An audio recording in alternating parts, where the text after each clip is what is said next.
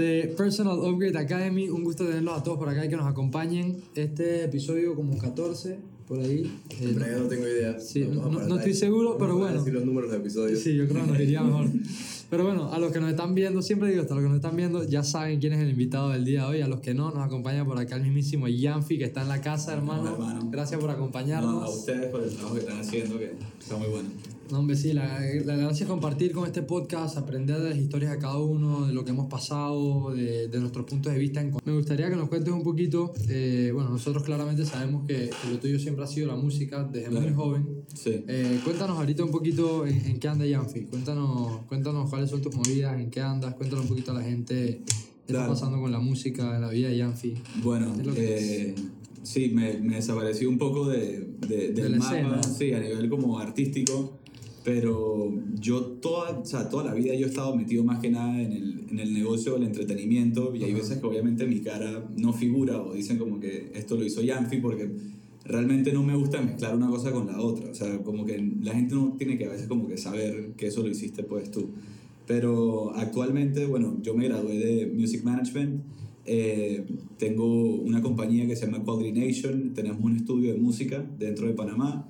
Eh, invertimos en, en eventos, más que nada en conciertos. Ok. Tenemos una disquera que es el record label. Y por el otro lado tenemos un publishing company. O sea, básicamente tenemos diferentes líneas de negocio. Dentro Y- del O entretenimiento. sea que no has, no te has desaparecido, te desapareciste de redes sociales. Sí, me desaparecí de redes sociales, pero... Pero sigues metido o metidísimo en la música todavía. Sí, claro, claro, no, estoy de verdad que con un conocimiento obviamente mucho más amplio de lo que, eh, o sea, todos los años aprendo muchísimo más. Eh, ¿Qué te puedo decir? O sea, me ha tocado estar fuera de Panamá muchísimo tiempo, trabajar con muchos equipos de manejo que te abren pues la cabeza, pero yo creo que lo más importante, o sea, por ejemplo, si es a nivel de mi carrera musical, es saber de que eso está latente y que si es tu sueño y lo quieres perseguir, perfecto, pero tenemos que entender de que ser artista es tirar los dados. O sea, asegurar el éxito siendo cantante, o sea, vamos a hablar claro, no todos la pegan. Y tú tienes que estar consciente Muy de... pocos. O sea, Puedes son- ser el más, más talentoso de la historia Claro. y quizás no la ves. Ojo, hay mucha gente talentosa que no la pega o posiblemente no la pega como, como su público o como él piensa que debería estar pegado. Ujú. O sea, son cosas de que depende mucho del equipo que esté por detrás, pues tuyo. A mí me pasó algo dentro de mi carrera artística que yo tuve un boom muy rápido dentro de Panamá y la costa de Colombia y yo empiezo a generar dinero. O sea, empiezo a tener shows. eh, yo tenía fácilmente como unas cuatro presentaciones por semana y pagaban dos mil, tres mil dólares. O sea, y un peladito de 22 años recibiendo esa plata. O sea, créeme que eso se puede volver un problema. Pues, o sea, empiezas a ver plata y se te olvidan ciertas cosas que tienes que hacer, como reinvertir. O sea, uno, uno piensa que, que Marimota o Dime, esa canción va a ser un himno eterno y estás teniendo shows, estás teniendo shows y llega un punto... Estás en tu trip. Tú estás en tu trip, coordination tú estás, de que, hermano, estoy montado, estoy teniendo shows, los culitos, la Es que vaina. a veces pasa que se pueden quedar años así. que- Brother, tú te vives la película de que tú estás pegado y llega un punto que poco a poco las llamadas telefónicas para contratarte para los shows empiezan a bajar y ya no estás teniendo shows y tú te dices como que, ajá, entonces pues si ya no estoy pegado y no estoy generando dentro de la música, perdón, dentro de ser artista, o sea, ¿dónde, dónde yo puedo generar?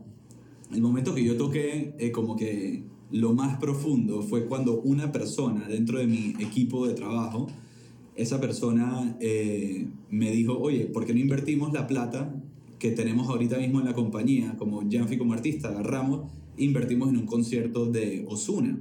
En ese tiempo Osuna estaba rising, estaba subiendo mucho Ajá. y la inversión era de unos 50 mil dólares. Eh, yo me acuerdo que yo tenía 30 mil dólares míos y 20 mil dólares que le pedí a, a- a un prestamista para completar eh, el abono del 50% de Osuna. Del show. Ajá.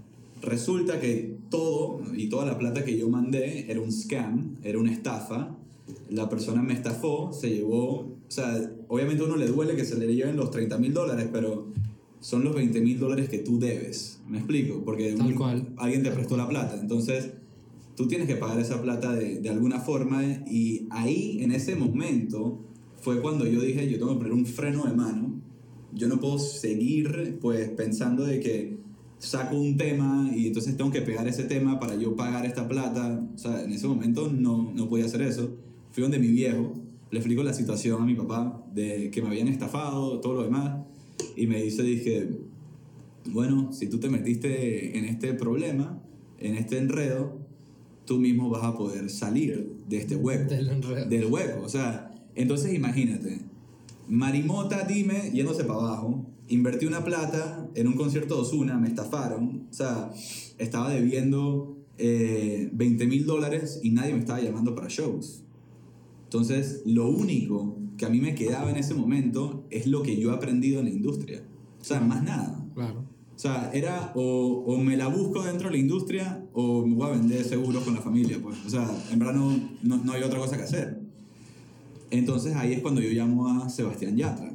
Llamo a, a Sebastián y llamo a Roberto Andrade, que es el manager, que ellos son bien amigos míos, tengo una súper buena relación con ellos. Y yo les pedí pues la, que me dieran autorización para poder vender fechas de Sebastián. O sea, básicamente ser el booking de Sebastián. Hacer un booking, ok. Entonces mi Y, compañía... eh, espera, y una- un paréntesis, ¿en qué momento estaba Sebastián de, de, su, de su despegue, digamos, artístico? Porque, Estaba, Sí, él, sí. él estaba en Traicionera en ese momento. porque Es- ah, ah, Traicionera acaba de salir. Ya. ok, ok, pa- para tener una idea, porque, por ejemplo, Lo agarraste. Lo agarré cuando Sebastián se empezó a calentar Ah, realmente. po- porque por ejemplo, por ejemplo con, con Sebastián, yo me acuerdo, él estuvo viviendo a Panamá por un tiempo. Sí, sí. Yo trabajé en la tele en el programa El After Ajá. ajá. y, y durante ese tiempo a mí me tocaba hacer entrevistas a los artistas que venían y eso. Y yo me acuerdo de haberle hecho una, una entrevista a Sebastián en un momento Ajá. que estaba como en cierto nivel Sí, y dos años más tarde me tocó hacerle una entrevista y ya estaba disque disparadísimo. disparadísimo. Disparadísimo. Entonces, a saber Eh, más o menos en qué... Pegó todo lo que sacó un álbum Sí. Sí, Entonces, bueno. más o menos en qué espacio de, de, este, de este gap fue. Todas las veces que vino Sebastián en Panamá, todas esas veces fue, fue, fue por medio mío. Ok. Eh, pero todos esos bookings lo- los realicé yo. Ok. Un concierto con, con Nacho, Ajá. el Atlas Golden Fest también lo, Mm. se buqueó a través de, de mi compañía. Eh, luego la primera vez que vino a Panamá, que fue un show conmigo, eh, también, se, también se hizo. O sea, to- realmente él ha venido eh, de cuatro veces, de las cuatro veces, tres, tres veces ha, ha sido pues con, con mi compañía. Ok. Eh, pero han sido negocios distintos. O sea, uno, por ejemplo, fue con unos inversionistas de un show, que ahí le saqué, pues, eh, comisión. Tú le sacas usualmente de un 10 a un 15% por, eh, por venta. O sea, Pero como booking agent. como booking agent, correcto. Eh, y bueno, lo del Atlas Golden Fest también fue eso. Ah, yo también invertí. Ah, yo fui inversionista también de un, de un show de Sebastián. Ok. Eh, de Panamá. El, eh, uno que fue en el, en el, eh, con Licky, ajá, en el Sheraton. Sí, sí, sí, en verdad. No, ah, yo con Sebastián he trabajado bastante. Yo ahorita estuve en el, en el Super Bowl también con él allá. O sea, en Ok. verdad es buen- buena relación. ¿Y de dónde viene esta relación? Porque Boston. el hermano de Sebastián estudiaba en Boston. Contigo ahí. Y Sebastián también estaba en Boston. Él es más chiquito que tú, ¿no? Sí, yo le llevo dos años a, Sebastián. Él debe tener como 24, 25. Él tiene ahorita. 20 25. Y ustedes han llegado a hablar como de. Porque este man está en un nivel de fama y un nivel de plata Claro. avanzadísimo. Entonces llegado a hablar de, con él, dije, ¿qué se siente todo esto y cómo está manejando esto? Mira, la verdad. como tú la- lo dijiste, cuando te entra la plata, te puedes volver. Sí, digo, la verdad no como que... Sí, o sea, lo veo y le pregunto como que cómo estás y yo como que siempre de lo que lo he visto, yo lo he visto igual. O sea, como que lo veo Se ha sabido como- mantener. Yo, yo, entre la primera entrevista que yo le hice y la segunda, que ya se había despegado buco, Ujú. lo sentí muy, muy people's person. No, el man es el man es súper relajado. O sea, el man es un man como que... Él se preparó, pues. O sea, ese man estudió canto, estuvo en teatro, en high school. Él estaba estudiando en Babson, en Boston. Mm. Y él se fue de, de Babson porque el man fue a pursue su carrera musical. Ok. Ojo, yo estaba en, en Berkeley y yo le decía a mi papá, dije, hey, quiero pursue mi carrera musical. Y el man dije, chapaleito, ¿qué es lo que te pasa a ti? O sea, son diferentes puntos de, o sea, cómo, cómo lo ve su papá, cómo lo, lo puede haber visto también el mío. Que Panamá es un país muy conservador. Sí. Y, y estas cosas artísticas no se han visto, se están viendo más ahora. Verdad. Está empezando un wave, por ejemplo, yo con cine, tú con magia y también con la actuación. Claro. O por ejemplo, y mira también, por ejemplo, Fufukiro lo que está haciendo, por favor, con el stand ah, Qué, increíble. Qué mente. Que empezó hace como tres años. Qué nivel. O sea, y yo, ey, yo me Y acuerdo. él empezó la industria de claro. de lo que es el stand-up. Ya Claro. estaba Poveda, Exacto. que ya era como que algo parecido. pero Era una vaina que ya era como histórico. pues, o Ah, sea, era como mundo- histórico. Claro. este man empezó la industria de lo que es stand-up y ahora hay demasiada gente que está haciendo stand-up. Claro. Es más, ahora Poveda creo que fue a Santana dije, el miércoles pasado. Va, va, Ah, Este miércoles va. Este miércoles va. miércoles. Y él, él le dio como un twist. O sea, él hizo Él realmente que, digo, si te das cuenta. Stand-up comedy, a lo de Los Ángeles Comedy Shows. Ey, todo eso, porque nosotros lo vemos afuera, o sea, nosotros podemos ver a gente que hace stand-up, o sea, por ejemplo, dije Kevin Hart o dije eh, este Man Cook, o sea, hay, hay demasiada gente, Dane Dane Cook, que, es buenísimo. ¿Sabes que él va todas las noches? Yo lo he visto como Tipazo. 15 veces. Ah, ah, tiene su casa, eh, esto lo pasa en LA. Estos manes tienen su casa en los Hollywood Hills. Ujú. Bajan el hill y está el Comedy Store. Que es donde va dizque, Adam Sandler, todos estos manes parquean ahí todo el tiempo. Tú vas dizque, un martes y vas a ver a todos estos manes parqueando, hablando paja. Y de ahí, que Joe Rogan, el de los podcasts, él también es comediante. Comediante. Entonces dije, los Ahí es donde ellos testean. Ahí testean sus vainas, bueno, pero van todos los martes y los miércoles. Dane Cook va martes y miércoles y Joe Rogan los jueves. Qué Y van, locura. tocan 10 minutos, o sea, es- Hace su vaina. 10 minutos y se van su chanting. Dije, vas a Claro, parquear. claro. Digo, yo creo que demasiado mérito lo que ha tenido Fufo, por ejemplo, es tener, es, es tener como que la valentía en decir, sabes, que lo voy a hacer y, y lo hizo y ahorita que estuvo en, en, en Atlapa, en la cosa de los ilusionistas, El brutal, y estuvo haciendo el, el opening, o sea, es que si te das cuenta, Y él siempre se ha, ha sido visto como una persona diferente o total, controversial. total, total, total, súper Porque es un artista. Un artista, en verdad, si, bien, si vienes de una sociedad muy convencional, un artista va a ser visto como un outsider. Ah, este man está loco, está Sí. artista. Sí, Pero es porque no ha habido este espacio para esta industria que ya está, por eso yo te digo, ya está creciendo. sí. Tanto en la música, tanto en el cine. Y te, voy, y te voy a decir cuál es la próxima que va a explotar. O sea, el stand-up ha crecido, pero no ha explotado. Yo te voy a decir, y te lo voy a decir, acuérdate de esto de aquí a unos 2, 3 años. Vamos a invertir los tres. Brother, vamos a invertir para allá. Brother, te lo digo desde ya. Las batallas de rap van a agarrar un twist mucho más Red grande. Bull ya hace un, un- los... Red Bull está muy metido. Batalla de gallos. Pero que, es que es lo de la batalla de gallos y todo lo demás. Pero ahorita el rap está agarrando una fuerza que no es normal. O sea, hacen streams que se están conectando medio millón de personas. O sea, tienes a un rapero, por ejemplo, que se llama Asesino, que él es de, de México. Brother, el precio por tú contratar, Que, por que- ejemplo que deben ser unas máquinas. que son unas máquinas, o sea, en lo que tú te gastas, por ejemplo, invirtiendo en un concierto de quiero traer a Daddy Yankee o quiero traer a Maluma o a Balvin, o sea, pagando lo que tú solamente, solo el caché de lo que te cuesta Maluma, tú puedes producir un evento con los top de ellos. Igualmente te van a llenar un coliseo de 20.000 personas en, en, el, en el Arena Monterrey.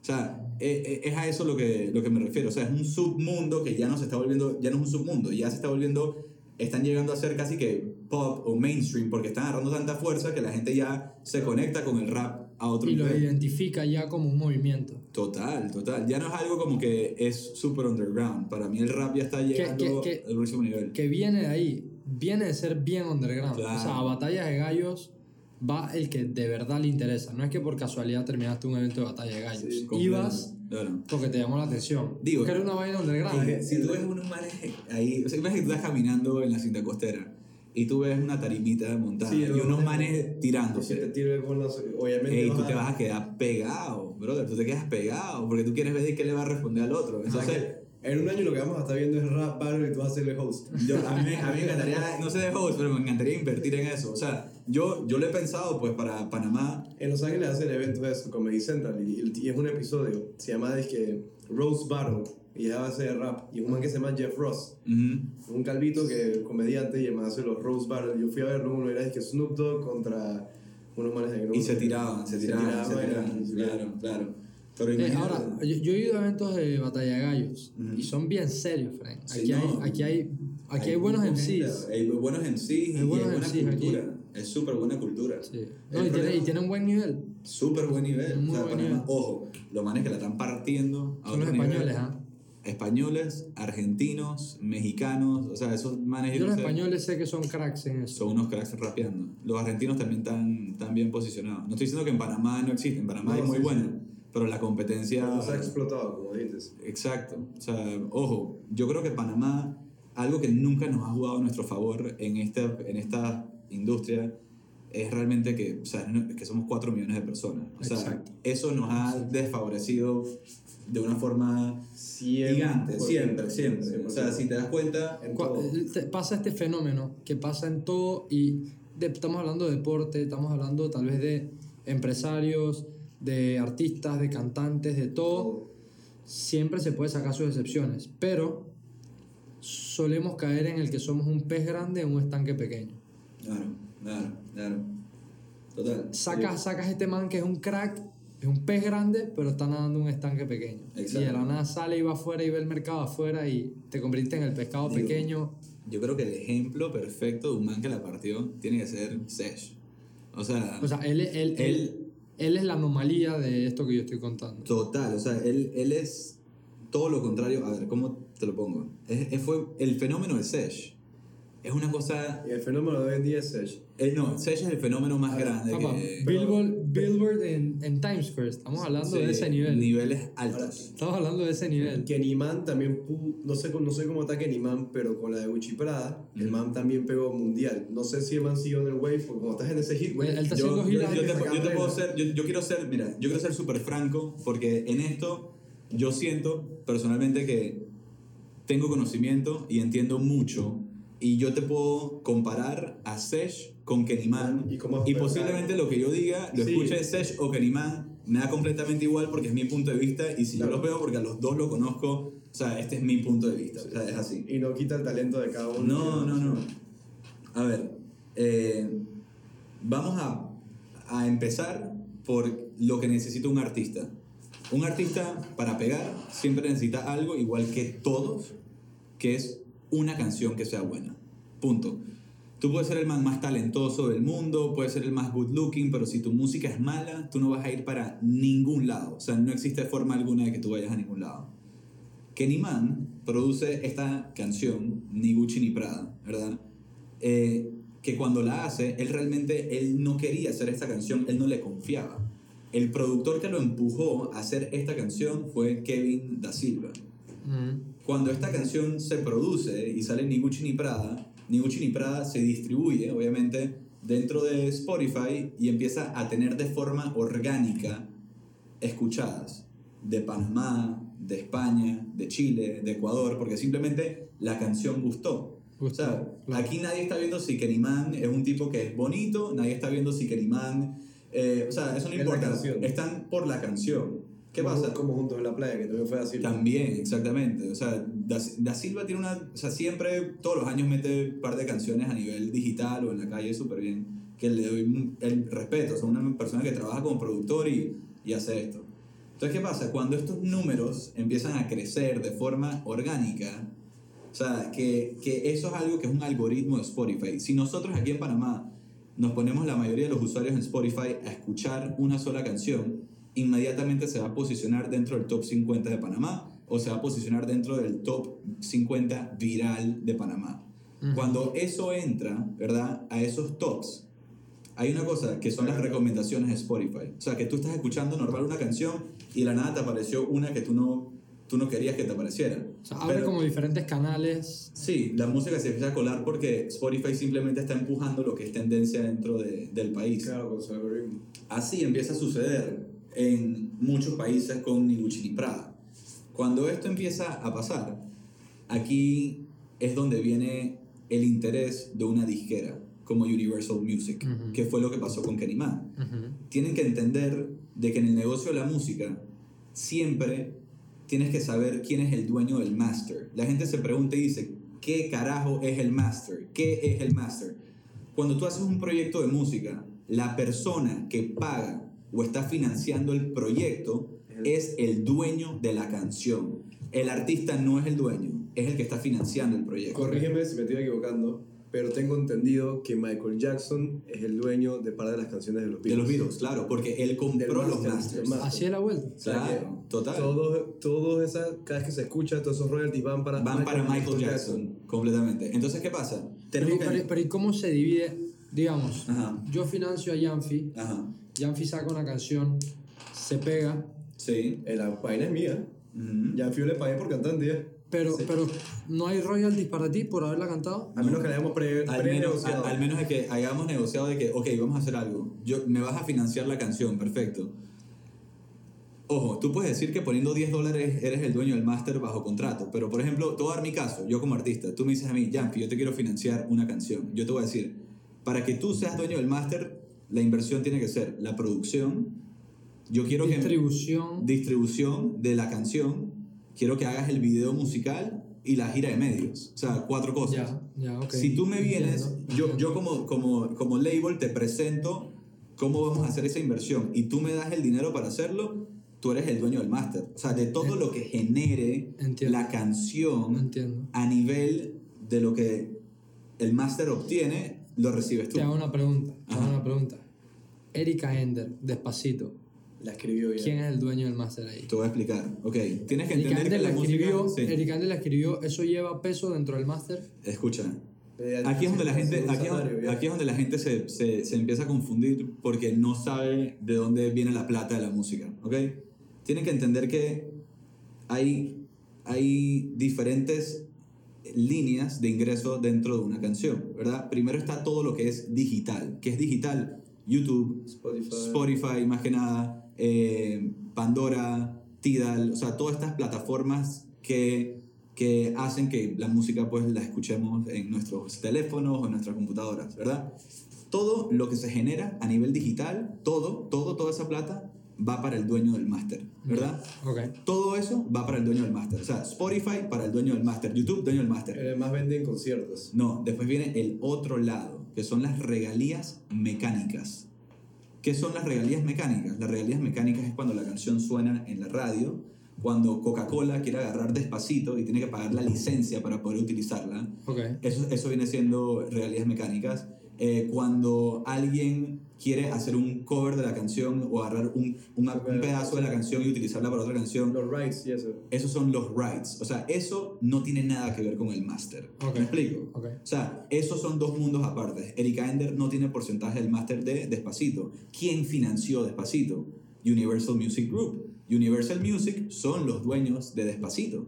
Ellos son los dueños. Pero a nivel de regalías mecánicas está Luis Fonsi, está Daddy Yankee y está Erika Ender. Entonces ellos ganan de cuando la canción suena en la radio, ellos ganan cuando la canción está sonando, cuando la ponen en la televisión o cuando una película la quiere utilizar para su película. O sea, ahí está la plata de ellos. ¿Qué pasa? Hay gente que dice, yo soy compositor, ¿verdad? Entonces tú puedes ser el mejor compositor del mundo. Y vamos a decir que tú le estás haciendo una canción a, a Sesh, que es un artista que está muy pegado. Y tú le vendiste la canción a Sesh, vamos a decir que la disquera, Rich Music, que tiene a Sesh, te dice, eh, yo te voy a, a- a dar el 10% de composición dentro de, de la canción. Entonces uno dice, ¿sabes qué? Voy a tener el 10%, eso debe hacer algún dinero, ¿verdad? Tú tienes que entender quién está cantando la canción y dónde esa compañía invierte la plata. Si tú sabes que esa plata la van a invertir en radio y es Ricky Martin el que la va a meter en radio, porque usualmente él juega la radio, un 10% está bien. Pero si es una canción de Sesh, que Sesh tiene mucho poder dentro de Spotify y de YouTube, tú lo que tienes que pelear es el máster, No, no la otra. no parte. la otra parte. Y, y por ejemplo, presentaciones live, que son live events, eso no entra dentro de Spotify, YouTube. Eso, No, eso no. hay regalías por hacer live events. Esas son regalías mecánicas y eso es un buen punto. No sé si ustedes de peladito fueron a Fridays y pasaron un cumpleaños en Fridays algún momento. Por supuesto, un gran, ¿Alguna un vez, gran háganse, clásico. háganse esta pregunta, ¿alguna vez a ustedes en Fridays o en Bennigan's o en donde sea, a ustedes, a ustedes le cantaron Happy Birthday o le cantaron la canción de cumpleaños del? Porque Happy Birthday, el otro, ¿quién es el otro dueño? Eh, Michael Jackson también, ¿no? Porque tienes que, tienes que pagar por la licencia. Eso, eso Ah, wow. O sea, tú no puedes- tú no puedes-. Tú no puedes llegar y es tu cumpleaños en Fridays y el personal de Fridays te está cantando Happy Birthday. No pueden hacer eso, ¿sabes por qué? Porque Porque no empresa- tiene, no tiene la licencia para hacerlo, no tienes el permiso para hacer un public performance Qué de la locura, canción. Qué ¿Qué locura. Entonces, ¿qué pasa? Se tiene- El derecho de Happy Birthday. Ey, se, tiene, se tiene que inventar la de Happy, happy birthday, happy, birthday birthday. O un pollo con una pata, o sea, porque si no se puede meter en un problema legal. Claro. O sea, la, la, la gente a veces no entiende, en verdad, porque yo lo veo, porque yo lo estudié y yo me di cuenta de esa de es lo cosas, mismo ¿verdad? con producción. es lo mismo. Lo que decir es lo mismo. Sí, en el mundo del cine pasa, pasa O sea, muy parecido. yo que soy productor, la gente piensa que yo soy el que maneja la cámara o que el que edita o el que hace todo. Ah, Yo no soy el que maneja la cámara y nunca la tengo que agarrar. Yo no soy el que tengo que... Es más, ni siquiera el director agarra la cámara. Tú estás de, que- de productor. De productor. Total, claro. Productor. El productor es el que arma el paquete. Contrata al director, contrata al actor. Tú eres la mente. Eres la mente y le pagas a cada uno de ellos y eres la mente de todo el proyecto. Hay veces que está el productor ejecutivo que nada más pone plata Pone plata. de Correcto. tu proyecto y tú te recibes un salario y trabajaste como productor, pero normalmente el productor tiene un deal y es productor ejecutivo. Como tú acabas de decir, se vuelve parte del máster. Total. Eh, Por ejemplo, Pero Universal lo puede comprar y me dice, puta, me, gustó tu, Claro, me gustó tu claro. película, Temi, la hiciste un indie film panameño, me gustó, la voy a distribuir por otros lados. Te la voy a comprar y te voy a dar 10% de esto, o yo me quedo con los rights de USA y tú quédate con los rights de Centroamérica. claro, buscabas el, el deal ahí- que más te convenga. Y ahí te va. Ey, es un ejemplo sencillo. Digo. La gente se pregunta, ¿qué hace DJ Khaled? DJ Khaled, ¿Es ¿por qué, por qué él saca un álbum? Él ni es productor. Él no es productor. Él le paga a la gente para que él tiene sus productores de planta. Él es la mente detrás del El proyecto. man, Y él que, es- el man que sabe unir claro, pero él es, pero quién es el dueño del máster?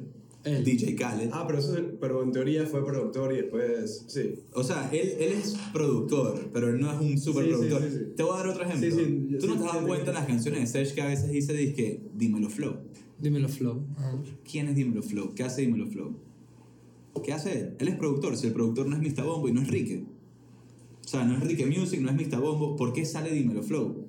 Papá, porque Dímelo Flow es pana de Farruko y que es pana de Sesh y le dice a, a Sesh y a Farruko, él lo junta. O sea, él es la mente para que la, que la canción se, se, se haga. O sea, él, él crea canciones, él hace conexiones dentro de la industria. Predicador es productor. Predicador es productor. ¿Qué pasa? Hay, hay productor, o sea, lo que es Dímelo Flow es un productor ejecutivo, total. Ya. O sea, él es la mente detrás. Y hay veces que él tiene porcentaje de los O sea, masters, es un man que sabe mover las fichas. sabe mover las acomodar. fichas. Total. Entonces, a veces la gente no entiende, la gente piensa que es, es productor. Dímelo Flow sí es productor. No, no estoy diciendo que él no lo sea. Él sabe producir, él sabe grabar voces, pero realmente él se apoya de otra gente para hacer el producto final. Claro. Te lo digo Eh, porque... eh, eh, lo podemos ver así para trasladarlo a algo más sencillo, que tal vez la gente se identifica. eh, bueno, también es un mundo complicado, pero Temi Sabe cómo agarrar una cámara y sabe cómo grabar. Obvio. Pero no la tiene que agarrar para grabar porque está fungiendo como productor. Así igual, mismo lo igual que yo te hacer un ritmo, pero no va a estar tan bueno. Y también hay veces Pero que, imagínate, que Juan David está haciendo su película, me gustó, y yo dije, te falta esto, te compro lo que tú estás haciendo, él sigue trabajando y junto con otra cosa y me vuelvo el productor ejecutivo detrás de, de todo, que lo junté, pero no hice, o sea, no hice nada dentro del arte, Total. Claro. fue todo el aspecto de atrás. Ahora, tú estás súper metido, más que nada ahorita mismo en el aspecto de atrás, Sí, sí. sí. pero lo que más te gusta Digo, es al aire es cantar. el aire, es el aire cantar, pero mm, sí, y sí lo yo- vas a volver a retomar. Sí, sí lo voy a volver a retomar, O sea, pero, pero quiero hacerlo sabiendo de que, uno, me tengo que disfrutar completamente el arte de lo que estoy haciendo. O sea, yo vengo haciendo un disco, yo creo que hace más de dos años. O sea, yo grabo más de 50 canciones, pero yo sé que para hacer el, el proyecto como yo lo quiero hacer, o sea, se necesita, se necesita dinero. O sea, para hacerlo como yo lo quiero hacer. Y realmente para poner esa plata, tú tienes que saber que cuando tú pones la plata en un proyecto de un artista, esa plata se perdió. Se fue. No pienses que Es eso como, va a es como ir al casino. O sea, 100%. Es como ir Ojo, al casino, así es, ojo. es verdad. En el, Sí. en el arte es así. Ojo, si la pegamos, o sea, si, No, si Janfi la calidad la pegó, La pegaste bien. brother, qué bien. O sea, te voy a hablar claro, cuando salió Marimota, Dime y todo lo demás, eso fue un proyecto que se gastó más de 50 mil dólares para poder hacerlo. O sea, hay inversión por detrás. Punto. O sea, estamos invirtiendo, estamos haciendo las cosas como son. Si, si me quiero meter a esto, o sea, si tú me dices ahorita, ¿dónde tú prefieres poner la plata? Hoy en día en la industria, yo prefiero comprar seis fechas de Sesh y revenderlas y quedarme con la plata. En vez de meter 50 mil dólares en Janfi. Bueno, o sea, vamos, es negocio. pues. Sí, porque ahorita mismo, que a mí también me, me ha tocado tocar un poquito de tierra, de que necesito plata para poder vivir. y- Total, obvio. Y quisiera tener la libertad de ser full artista, nada más que en este momento no puedo. Claro. Es por eso que tienes tu enfoque en esto. Total. Pero por dentro, O sea, lo quiero hacer. quitemos el dinero de ¿quién- intermedio, quieres tripear y. Ey, ¿tú crees que yo no quiero estar cantando y estar tripeando y girando el mundo y estar metido en un jet privado como Sebastián? O Obvio. como lo está haciendo. O sea, si, si te digo que no, es mentira. Es mentira. Ey, brother, Nicky Jam se volvió. Mira, para que sepan, Daddy Jam, Yankee, salió a can- O sea, Daddy Yankee pegó la gasolina a los 27 años. Parece mentira. Nicky Jam se pegó de vuelta a los 32. Brother, cuando, cuando tapa a ti la vuelta, o sea, no, no hay ni, ni aunque tú te quites, o sea, esa vaina- eso va porque va. De que quiero hacer el intento de vuelta, 100%. No te voy a decir que no, pero sabiendo de que poniendo la plata, esa plata se, Se pierde. fue. Entonces, en estos momentos yo prefiero, con el capital que tengo dentro de la compañía, no agarrar y meter 100 mil dólares dentro del proyecto de Yanfi cuando puedo estar invirtiendo en otras cosas que sí me están y, generando. y crear un- una compañía estable Total. que después alocas esa plata para estos, para estos proyectos tuyos. Claro, claro. Entonces, ya, ya, ya Y no sabes que... solo tuyos, también probablemente vas a agarrar otros artistas panameños que Claro. necesitan potencial y empiezas a alocar esa plata en otras personas. Total, total. O cuando se pase por el estudio un artista, decirle que no pague la producción, que nosotros nos quedamos con el máster y hacemos la inversión. ¿Me explico? o sea, Total, Son, total. son esas cosas. O sea, Ahora, O sea, DJ Khaled en la canción esta que sacó, dije, con- es que siempre saca una canción como con buca gente. sí, de que, sacar una. que reúne un crew enorme. Reúne un crew como de 7, se va para su chanting en Miami. Sí, y, sí, así sí. y él más dice que, another one. Another one, another one, exacto. DJ Claro, Pero Khaled. tú sabes, el, mira, mira Ahí él no lo produjo, él nada más junto al Pero- crew, dije, vamos a hacer esto, te va a partir pero, pero, ey, pero ese man Es fue un- la mente de... ese o sea, man es un genio. Mira, va- vamos a... Es, es- es como él, él tiene su versión en español, DJ Y Luyan. ah, DJ Luyan, pero es que está DJ, DJ Luyan, está Dímelo Flow. DJ o sea, Luyan, DJ Luyan. Eh, DJ Luyan es lo mismo. eh, y es un, es, es un personaje, ese man yo, Es lo un conocí, personaje. yo lo conocí en el after y es un harto de mente y hace eso, reúne a los manes, le dice la Claro, canción que- de brother, Luyan. ey, ¿en qué canción? Qué, ¿Cuál fue el proyecto insignia de DJ Luyan? Fue La Ocasión. Ajá. Quiero que se repita la ocasión. Ajá. DJ Luyan y los Mambo Kings. Y los Mambo Kings. Brother, entonces ¿quiénes son los dueños del máster? Los Sí, DJ Luyan y los Mambo Kings. ¿Y por qué ellos pueden reunir a toda esa gente? Porque esos manes, como dicen los dominicanos, esos manes son tigres, loco. Esos manes están, conocen a todo el mundo en la industria. Ey, vente tú para acá, eh, vas a grabar esta vaina. O sea, es así. O sea, por- Claro, y, y al artista, digamos, el artista dice, mira, o sea, pensándolo como... Y el como- artista también se quiere manejar con alguien. el No, artista lo quiere pero, hacer pero, cuesta. pero pensándolo en el negocio, por eso, el artista dice, mira, me voy a meter en esta canción con DJ Luyan y con Mambo Kings. Ujú. Ellos son los dueños del Master, sí, pero si esta canción se va viral, los contratos para live events son míos. Son tuyos, total. Y al final... negocio total, redondo, para todo el mundo. Mira, Y esto es un in-between, en- un DJ Luyan es un in-between entre un artista y un businessman. Total. Un artista prefiere reunirse con un man que, te, que hable su mismo idioma Sí. que con un ejecutivo que le está hablando números. Sí, sí, sí, sí, sí. O sea, mira, yo en Panamá he tratado de impulsar eso.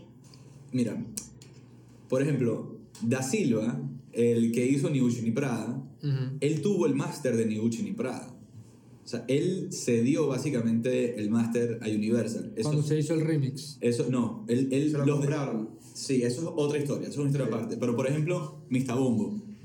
Se llama Jonathan Tobar. Ese es un hermano mío en la música. Mista Bombo es de los mejores productores que hay aquí en Panamá. Hizo Miss Lonely de Sesh, hizo Solita de Sesh, hizo Te Quiero de Niga. O sea, ha hecho éxitos pues toda su carrera. Yo le dije, Bombo, el negocio está en que tú seas dueño del máster agarra a un artista pegado de Panamá y júntalo con otro artista. Inclusive él puede alzar el teléfono y llamar a un artista de Puerto Rico y nadie le va a decir que no por la tray- trayectoria que tiene. Claro. Es más, le dije, si tú quieres, yo invierto contigo. Yo pongo el 50% del dinero que vaya, que, que tome hacer este proyecto y yo tengo el 50% del máster y tú tienes el 50% del máster. Pero la canción es Mista Bombo. ¿Qué pasa? Se hizo el primer proyecto, que fue Mista Bombo featuring eh, BCA y el Bossa. Cuando esa canción salió, la canción no pegó. O sea, no, no, no fue un hit en Panamá. Estaban pasando muchas cosas de Y Sech. eso invertiste. Eh, no, no, eh, Bombo no me choteó para la, para la inversión, pero cuidado que hubiese, hubiese pegado si le, si le hubiese metido plata. Pero, ojo, el man hizo, hizo la vuelta eh, y la canción agarró creo que 200.000 streams en Spotify, pero no fue algo viral dentro de Panamá.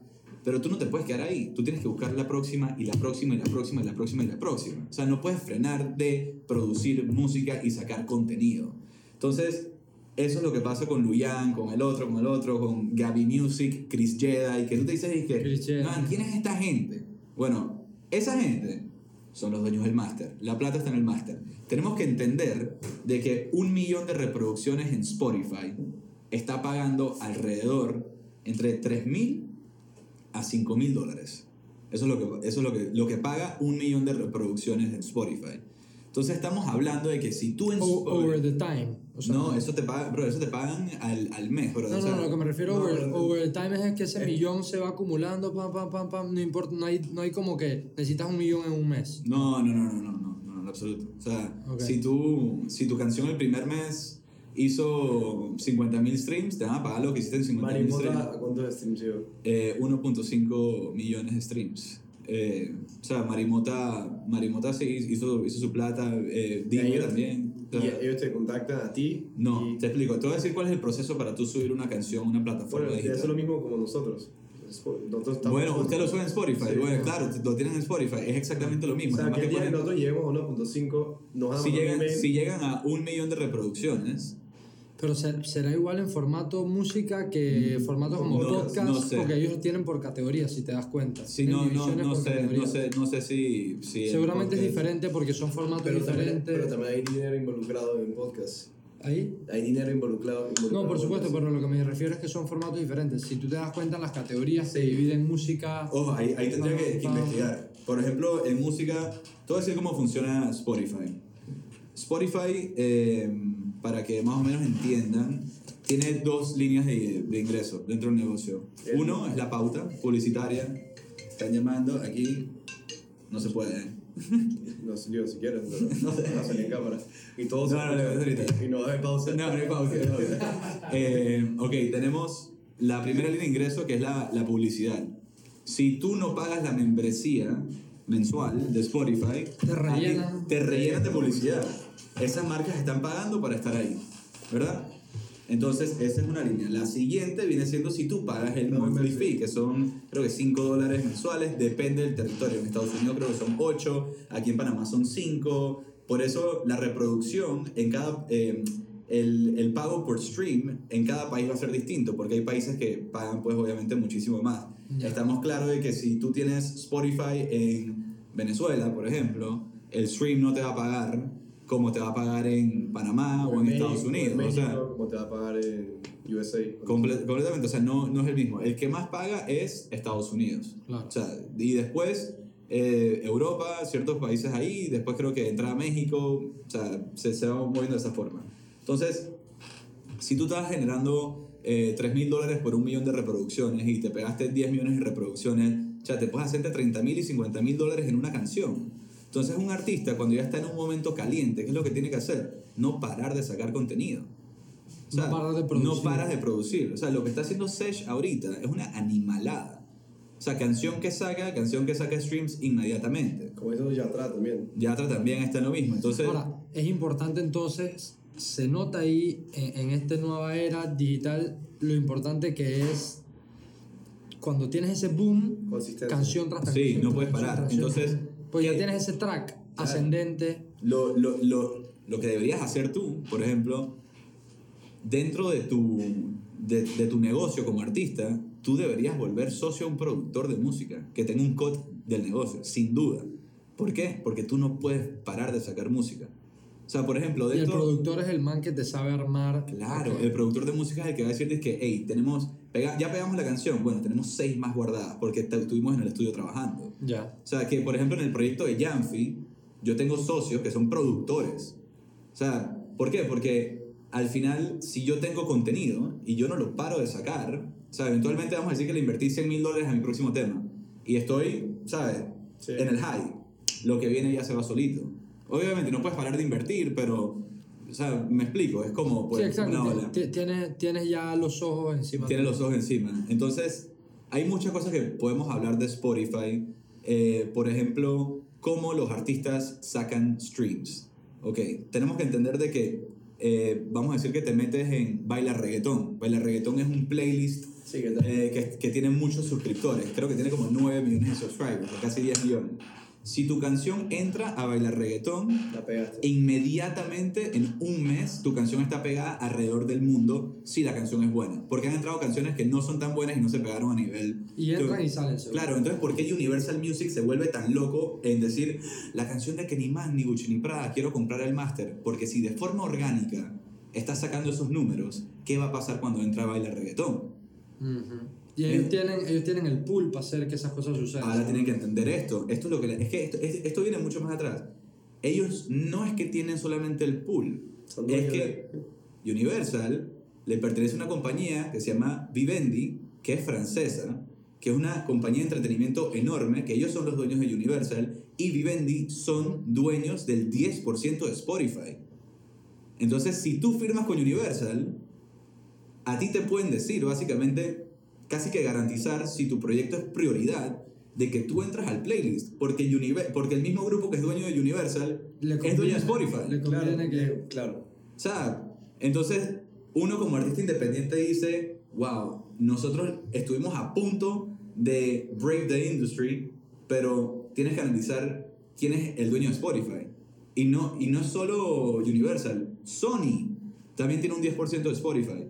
Claro, todo- todos los beats están ahí. Todos los beats están No ahí. podían quedarse por fuera. No Siempre- pueden quedarse por siempre, fuera. Siempre es así. Entonces, Hoy día que Y es el canal de lo que empezó como algo para, para personas independientes que entren, al final yo necesito vivir. Claro, y la- no, y, la- y la industria se, y la, y la industria sigue a adaptar. Ya no es vender CD, ahora es Spotify. claro, pero, que- pero, pero se pusieron las pilas y no se quedaron por fuera. O sea, Se supieron adaptar. Claro, entonces las disqueras, por ejemplo, ahorita, el error más grande que hizo para mí personalmente Kenny Man fue firmar con Universal como artista.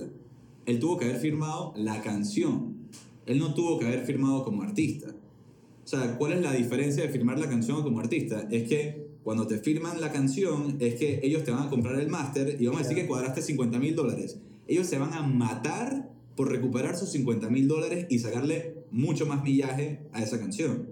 Entonces, cuando a ti te firman como artista, Ya le pertenece, como. le perteneces, ¿verdad? Entonces la disquera tiene que hacer una inversión pues dentro de tu proyecto.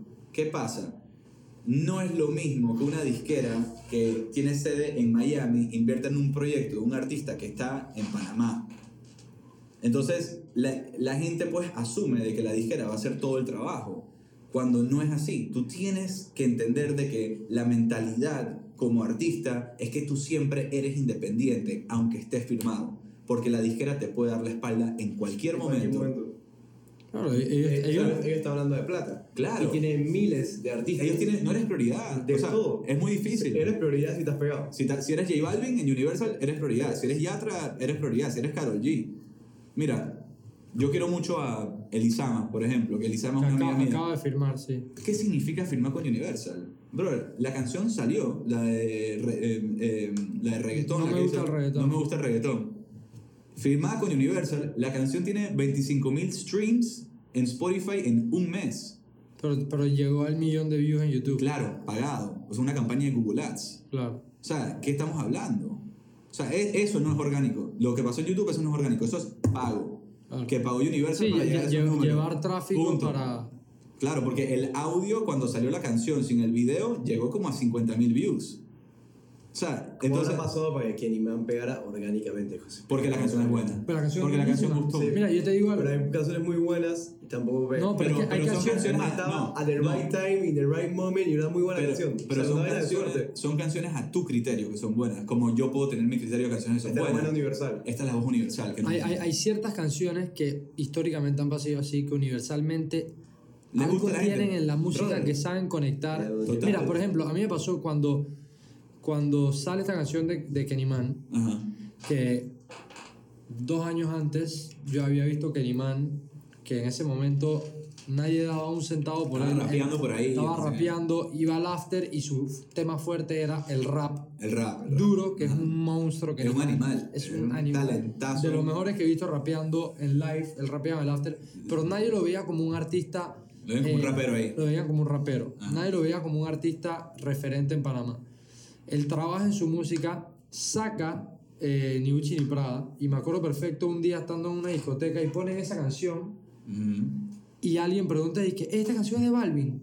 ¿O esta- Imagínate, imagínate. Claro. o sea, gustó tanto Sí. que se esperaba que era de... De un man de por allá. O de... Dije, no, man, esta, canción, Claro. esta canción es de un panameño que se llama Kenny Man. Total. Dije, verga. Es que Kenny wow. Man, ¿no? Ese que rapea por ahí. ay, Dije, wow. claro.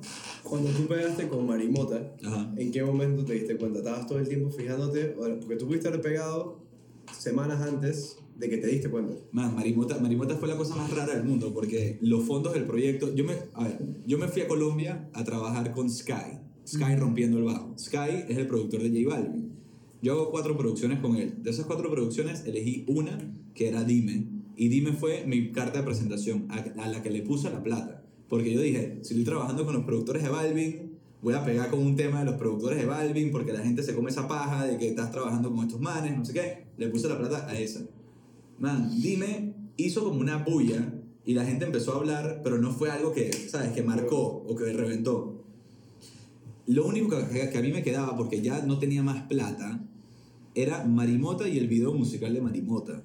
Entonces yo saco el video de Marimota y la saco en Spotify y en ese momento tenía las redes, eh, o sea, una interacción fuerte con, con, con mi público y digo, y Marimota y no sé qué, yo no sé qué pasó, pero la gente adaptó esa canción, o sea, la, la- se apropió de la canción. Y del video. Y, del video, y la, y gente tripió la vaina y, le- y entonces hablaba con la gente en la discoteca para que la, ve y ponme la canción, por favor, ya no tenía plata. Ey, a la semana me cayó mi primera presentación en Panamá que fue con 13 años. Y, y de ahí no, pues no, no frenó y eso, eso fue como por un año y pico. O sea, como que... Y, y fue nada más con esas dos canciones, pero fueron esas dos que causaron ese, ese impacto. Orgánico total. Es más, tengo la data, yo te puedo enseñar la data de, de, de Marimota. Y la, la data de Marimota nos puede decir Y, y- que- y de cómo se movió en el Como- tiempo y demás. Sí, lo- yo, lo puedo, yo lo puedo ver todo. O sea, yo Claro. sé... Yo sí, sé sí, que... uno detrás del Spotify puede ver toda su data, Sí, todo su movimiento. que es Spotify for Artists. O sea, ahí Exacto, tú puedes ver. que es la otra plataforma, el otro lado de Spotify. Claro, Ahí tú te puedes decir que, bro, o sea, estoy bien, estoy mal, esto no funciona, esto sí funciona. Pero, Digo que, que siempre esa parte no hay que descuidarla porque como en todos los negocios, la data no te va a mentir. o sea, nunca. Mira, Marimota la escucharon hoy, hoy en Spotify, la escucharon 424 veces. Ujú. Y Marimota es una canción que ya tiene 3 años, brother, y la escucharon 424 veces hoy. Tú en esos momentos, hace tres años, estabas bien pegado en las redes también. O sea, Sí, como tú mismo, también, eras como un mini influencer. ¿eh? Claro, yo estaba, yo estaba en mi vuelta a la No, música. no eras un mini influencer, eras un influencer. Sí, claro, a mi forma, total, claro. Sí, Para mi hermano y sus amigos eras un, como un artista, pues. sí total. Y en Snapchat, no, no, estás pegado en Snapchat. Ujú. Estás bien pegado en Snapchat. Jodía todo el día en, en, Eh, en en Snap, Snapchat. Que, hey, no descarto regresar, me gusta el trip, pero Ahí es donde tú dices que, que te alejaste, que te escondiste, Sí, que te- es porque- es porque paraste de estar en las redes, eso es todo. no, fue- Pues- no, me fui porque, porque me estafaron, se me fue el capital y tuve que alzarme y buscar la y, plata. ex- y explorar otras vías dentro Pero, de la ¿hace cuándo industria del. Hace como, do- yo calculo que fue hace como dos años que yo llevo sin, Y sin el realmente periodo, meterle. el periodo de tú levantarte, dije, ok, me tengo que levantar, voy a llamar a Yatra. Ajá. ¿Cuánto tiempo te demoró este periodo? Porque, No, men, eso fue una semana, eso, eso, fue, Ah. eso fue inmediato, o sea, eso fue como que ahí tengo que hacer plata y o sea, ya. te dio un mini golpetazo, de mini depression de una week. Horrible, horrible. O Ahora, sea, pero qué increíble que nada más te duró una week. Ah, no, no, ey, yo me estaba muriendo por dentro. O sea, yo me estaba Claro, muriendo pero por uno dentro. sigue dándole, pero obviamente eso, ese feeling no se te va en una semana y, y es duro. No, ey, si tú me. Ey, ah, tú sabes que una cosa que a uno le. Hay gente que se rinde porque la cabeza ya, ya se, se vuelve, se, se apaga, pues. Total. Está negativo, negativo, negativo. Qué increíble que una week pudiste seguir adelante. Digo, yo ahorita, yo estoy trabajando en el en- entretenimiento en general, pero la meta personal que yo tengo es tener suficiente capital dentro de la compañía para poder sacar algo y ponerlo en el proyecto de Yanfi y decir, brother, ¿sabes qué? Ahorita le voy a meter 100 mil, 150 mil dólares a Yanfi, me da igual si pierdo esta plata, pero voy a utilizar todos los contactos que Eh. yo tengo. O sea, hablar, brother, Sebastián, tengo 100 mil para un tema, ¿qué vamos a hacer? Vamos a negociar. El- Ahí obviamente se mete Universal y el Master, que esto, que lo otro, todo lo que hemos hablado aquí. Pero yo tengo para poder llegarle a esa gente, porque yo trabajo Claro. con ellos. O sea, en el... Y, Y- y, no es algo de la noche a la mañana. Tú has No. estado dedicado a la música, No, son años. es totalmente lógico. conectando con gente, conociendo, disfrutando del proceso, porque es claramente un proceso de altos y bajos, de errores, de conocer, de aciertos y de fallos. Total, total. Y, y es como parte de este, de este loop que digo, que si fuera así de fácil, como que un día al otro pegaste y, y tal vez no le encuentres el valor y tal vez no tengas ese deseo que tienes hoy día de regresar. Digo, claro. A hacer Yo creo música. que si es algo que quieres de verdad, o sea, tú vas a luchar hasta el final. O sea, como que, y si no lo haces, te vas a sentir mal contigo mismo. Y, y son cosas que uno, mm, ey, o sea, yo quisiera estar pegadísimo y haciendo lo que está haciendo todos estos manes, porque, ey, uno lo ve. Y uno es como que, yo, por ejemplo, yo me siento que yo tengo mi, mi fortaleza en mi arte. O sea, yo sé que soy bueno rapeando, sé que soy bueno componiendo. No, y tú uno... no eres bueno rapeando, tú eres un crack rapeando. Bueno, ahí, gracias. Ese es mi fuerte. Ese es tu fuerte. Total. Y, Ese es tu fuerte. y me gusta. Entonces yo digo como que, hey, y uno ve a los artistas y uno se dice que, hey, me, me gustaría estar yo en esa posición. Pero lo que, si, si uno empieza a pensar de esa forma, que, que yo lo pensaba así, porque yo decía, man, yo estaba tan pegado y iba tan bien y me pasó esto y me fui para abajo. Tú no le puedes echar la culpa a más nadie que, Total. que a ti mismo. Claro. Y aceptar. Y tiene que ser parte de tu proceso. Es que- Claro. Tiene que ser así. Uno tiene que ver las... Tú, tú sabes dónde quieres ir, que ya lo sabes desde chiquito. Uno sabe lo que quiere hacer desde chiquito, o bueno, si no lo sabías de chiquito, lo, te lo, lo descubres a mediana edad o en el momento que quieras. Sabes lo que quieres hacer y tratas de llegar ahí. Siempre pasa, es que ah, quiero estar aquí, no puedo, pero ya no puedo por la plata. Exacto. Ok, la plata es una variable. Voy a atacar la plata. Voy a conseguir la plata, que también puedo, porque eres inteligente, es Claro. lógico. Conseguir la plata para poder llegar a donde quiero llegar. Y ese es el proceso que estás Total. ahorita mismo, de forma lógica, pero sigue alineado Claro. a tu origen. Claro. Y ahí es donde está la vaina. Cada uno tiene su propio tiempo. Hay gente que pega y no, se tiene, no tiene que pasar por esto, pero a ti te tocó este proceso y no sé. Es el mío, Es el es el tuyo. mío, y te tocó por algo. Quizás tú no estabas listo para estar pegado hasta el momento. Exacto. Quizás te hubieras pegado y, Y no hubieras- lo sabes manejar. o, o, o, O- quizás te hubieras ido de party o lo que sea y no hubiera sido tan exitoso como ahora. Quizás no tengas tantas historias como las que vas a contar más adelante. Total. Mira, el ejemplo de. Te estafaron, ahora ya tienes una historia. Ya tengo una historia que contar. Digo, te puedo contar todas las cosas que estoy haciendo, claro. Mira, el ejemplo de Pedro Capó, por ejemplo, que la, la de Ramos Pala. ¿cómo no? Brother, ese tipo lleva años en la industria, siendo compositor, siendo todo. Y le tocó ahorita. Con Farruko. Con Farruko pleno. hizo, hizo lo, lo que tenía que hacer bien. Ojo, que yo siento que después de esta canción no ha hecho, o sea, me parece que es lo mismo que pasó con el man este 7 que hizo Yo tengo tu amor, I got que me parece que es la misma historia que se repite con Kenny Man. O sea, hay gente que. El One Hit Hay Wonder. se llama. one hit wonders como hay gente que se El, mantiene. el man este, la Luebrat. La Lebrat. Y me dijo va que. abajo, Bueno, Mike Bahía. Mike pens- Bahía se también. pens- No, se pensaba. que pero- se iba a mantener, pero no se mantuvo. No, yo pienso que el man. Yo pensaba que ah, sacó la de. La de Baby. Busca- eh, la la de- Baby, no. Ah, no, ese es Danny Ocean. Danny Ocean. Sí, pero, pero Danny Ocean sí se mantuvo en la Pues eso, eso es lo que iba a decir. Danny Ocean Claro. es crack. Danny Yo Ocean pensaba es al principio de que este man va a ser el One Hit Wonder. Y de la Nada. nada sacó de que Dembow, sacó las otras. Claro. Él estaba cool.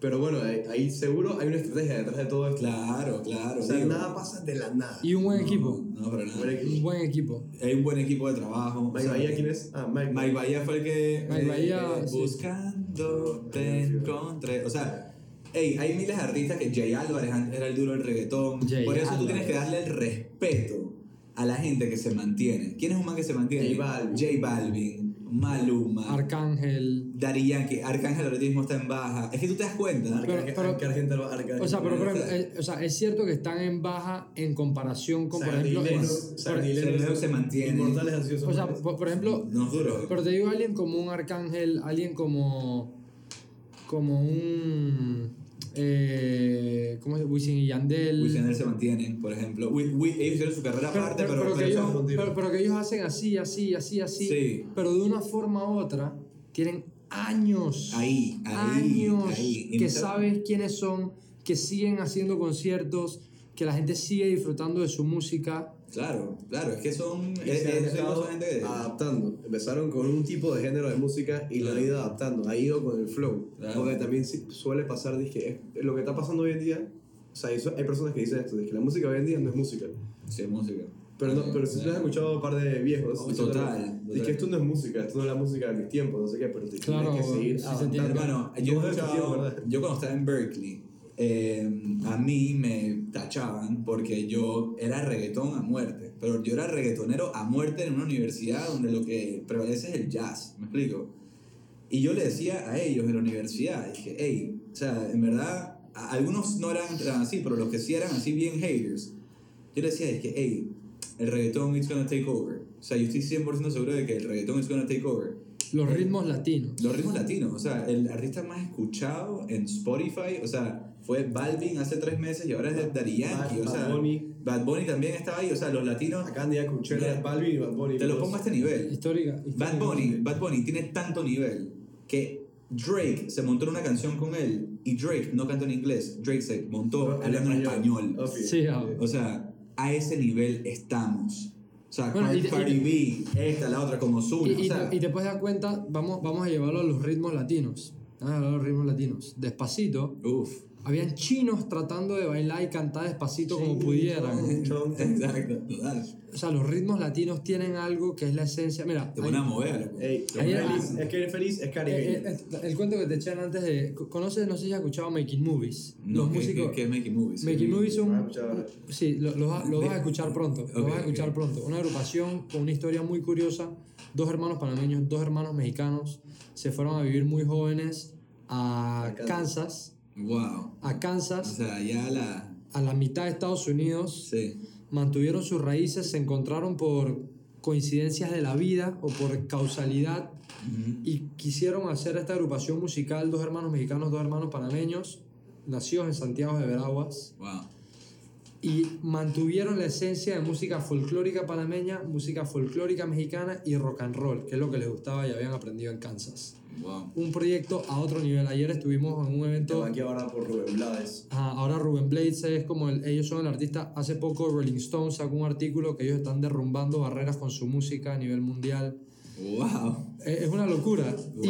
Y, y- y están justo a punto de despegar. Yo no conocía a ellos tampoco hasta hace mucho, los conocí hace muy poco y ayer tuvimos un evento con ellos. Y son bestias, son máquinas. ¿lo Unas máquinas, brother, unas máquinas. Qué manera de explicar la música. Y lo, lo que más me gustó de su mensaje es que los manes dijeron que toda la música es latina. Wow. Y los manes, los manes hicieron todo el cuento y lo llevaron de una forma tan guiada. Y por ejemplo comenzaron a tocar la mejorana panameña. Ok. Mejorana panameña. Y después tocaron la mejorana mexicana, los dos hermanos mexicanos.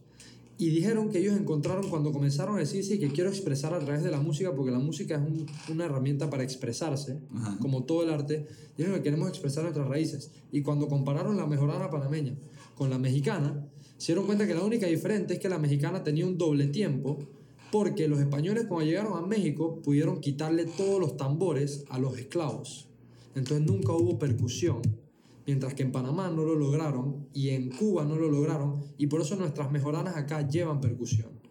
Pero entonces que la misma música es la esencia que ha ido cambiando con el tiempo por este, este, esta migración que No, hubo de los españoles No, no, no. y que esa música cubana con percusión, cuando comienzan a viajar los esclavos de Panamá a, a New Orleans, nace el jazz. Wow. Y nace el jazz con la percusión panameña, cubana, dominicana, etc. Y del jazz nace el rock. Entonces ellos dicen, rock es música latina. Wow. Sí. Wow.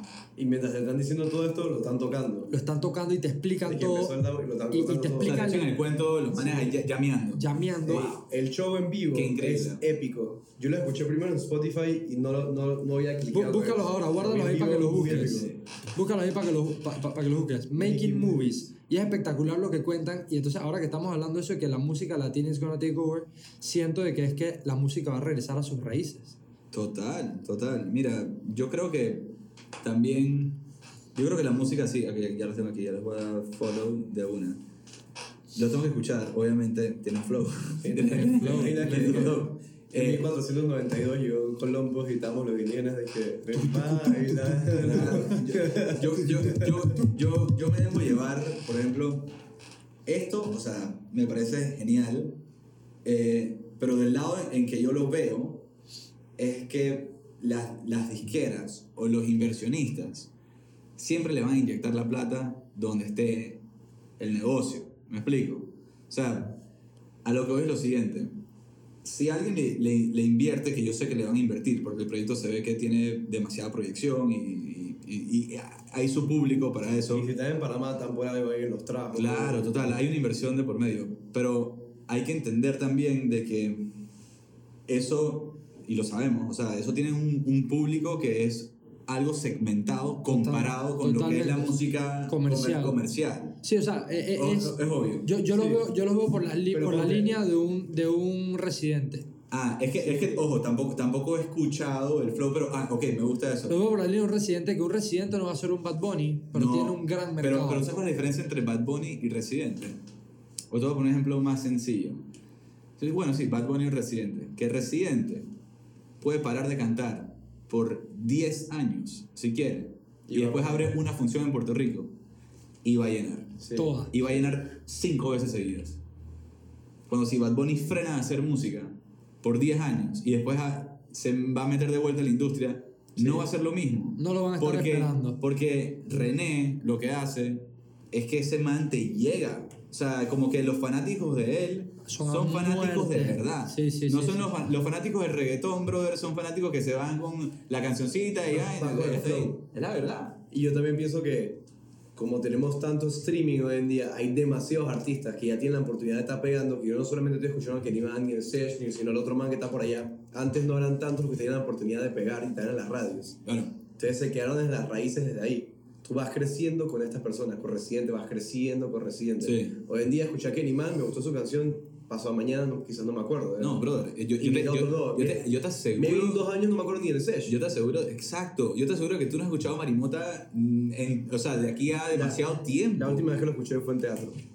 Bueno, sí. Me- me acuerdo- y fui Y- al teatro hace como dos años. Bueno, imagínate, eso es una moda. O sea, estoy siendo honesto. Mira, yo no sé si Me acuerdo que escuché en teatro. esto me lo dijo un amigo y, y es muy cierto, es que la fama o lo que sea, la fama suena feo, pero la fama es como una prostituta, porque un día se acuesta contigo y el día de mañana se acuesta con otra persona y te va a dar completamente igual. Ujú. Entonces, si tú vives en la mentalidad de que, ay, yo quiero ser famoso y, ay, yo quiero esto y que yo... ¿Tú querías eso? meter- No, para nada. No, un momento, quería tener un poco de fama. Digo, a mí lo que me gustaba era tener culito, o sea, te voy a hablar claro. O sea, es Di- eso, es disfrutate, cool. canta- disfrutate cantar. Disfrutar y- cantar y estar con los culitos. y Está pegado. Está pegado y vaina. Eso Ya en lugar que ¿qué pasó Pepe. Ey, Exacto. Claro, es cool. Aquí, no le, aquí ¿quién no se va a tripear? ¿Quién no se va a disfrutar 18, eso? 22 años? Y me lo, y te digo una cosa, me lo he tripeado. O sea, eh, sí, ha, ha habido su momento y todo lo demás, pero no, man, la gente, o sea, si tú haces música, tú quieres ser recordado como un man que hizo algo, algo cool. Porque en verdad, la historia que yo creo hasta ahorita es como que, sí, Janfi, ok, hizo Marimota, what else? What's happening? O sea, ¿qué va a pasar después con Janfi o qué es la vida de él? O sea, no es que tienes que vivir de lo que la gente eh, habla, pero por lo menos yo personalmente, yo no quiero que mi legado musical sea de que Janfi fue el man que hizo Marimota. Y se desapareció Y, se- y después se desapareció. Cero. O sea, nada que ver.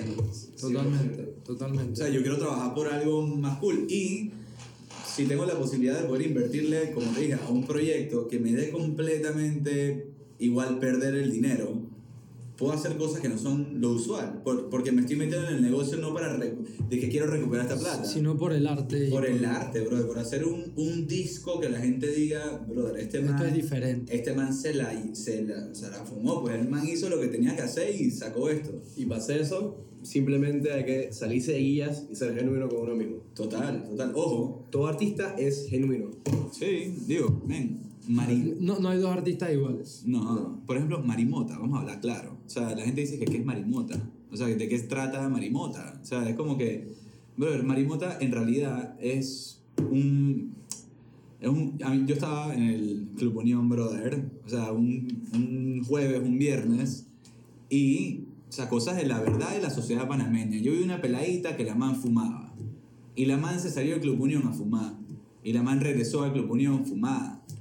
Entonces yo, esa noche, yo estaba en el carro y yo dije, dije hey, o sea, las yeyecitas fuman más que las manes del gueto, vamos a hablar claro. Esas manes están fumando más y están seteando el croc que cuesta más. O sea, esas manes están en su nivel. Pero se hacen las que no. Pero se hacen las que no. Esas peladitas están es fumando, fumando.